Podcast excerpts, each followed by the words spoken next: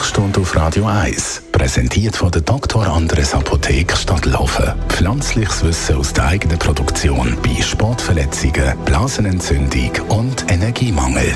Und da hören wir da bei Radio 1 den Dr. Merlin Guggenheim mal erst nach dem Mittag. Und zwar reden wir heute über unsere Haut bzw. über die Hauterkrankung Schuppenflechten. Was ist das genau? Die Schuppenflechte, das ist äh, eine Autoimmunerkrankung, die äh, neben der Haut, und ich nehme an, dass man vor allem über, über die Hautmanifestationen redet, mhm. äh, auch Gelenke kann angreifen, sehr schwer, zum, aber auch Herz-Kreislauf-System. Also es hat verschiedene Manifestationen im Inneren des Körpers, aber ich glaube, aus Zeitgründen und vor allem wegen dem, was augenfällig ist, reden wir doch heute mhm. über, über die Hautbefunde. Wie sieht denn das aus? Kann man das beschreiben? Ja, das sind äh, so rötlich-schuppige Veränderungen, die man kann haben ähm, in der Kopfhaar, äh, oder Streckseite häufig, Ellenbogen, Knie zum Beispiel, mhm. aber auch sonst an anderen Orten vom Körper. Und ganz äh, typisch macht es auch Nagelveränderungen. Faktisch ist es eine Verhornungsstörung, oder? Unser Körper hat einen Zyklus etwa vier Wochen, wo er die Haut erneuert und in dieser Zeit ähm, tut sich tut einmal so erneuern, dass die obersten Schichten dann ähm, abschuppen.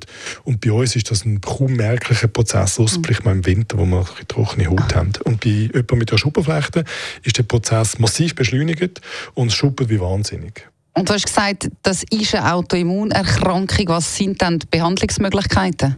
Also da gibt es äh, verschiedene oberflächliche Behandlungsmöglichkeiten mit ganz vielen, äh, äh, ich sage jetzt mal Salben und Cremen mit verschiedensten Inhaltsstoffen. Wird äh, Hautärztin, Hautarzt dann je nach Ausprägung und Ort und äh, und solche Therapiedisziplinen von den Patientinnen und Patienten entsprechend äh, empfehlen und verordnen.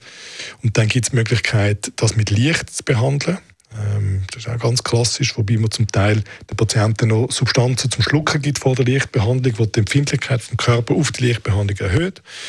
Und zu guter Letzt gibt es die Möglichkeit, dass man Tabletten nimmt. Da hat es solche früher noch klassische Cortison- und Methotrexat-Behandlungen gegeben, die äh, wirken zwar, aber sind relativ heftig in Bezug auf Nebenwirkungen kurz- und langfristig. Und mittlerweile gibt es sogenannte Biologicals, das sind Substanzen, die im Rahmen von dieser Autoimmunerkrankung tatsächlich dort ansetzen und versuchen, den Autoimmunprozess so zu modulieren, dass Krankheitssymptome weniger werden. Und die Medikamente sind schon recht gut und werden immer besser. Wie viel haben denn das? Also ist Schuppenflechten noch verbreitet? Es ist noch viel, oder? Also wenn man jetzt das auf äh, so den Prozentsatz der Patienten ausrechnet, dann müsste das so bis zu 2 Prozent, 2, 2,5 Prozent der Bevölkerung sein. Also wenn man jetzt bei den 9 Millionen Schweiz rechnet, bei so einem miserablen Rechner, 900'000, ja, 160'000, also 150 bis 200'000 Menschen in der Schweiz müssten befallen sein. Das ist noch ziemlich viel. Besten Dank für die Informationen, Dr. Merlin Guggenheim.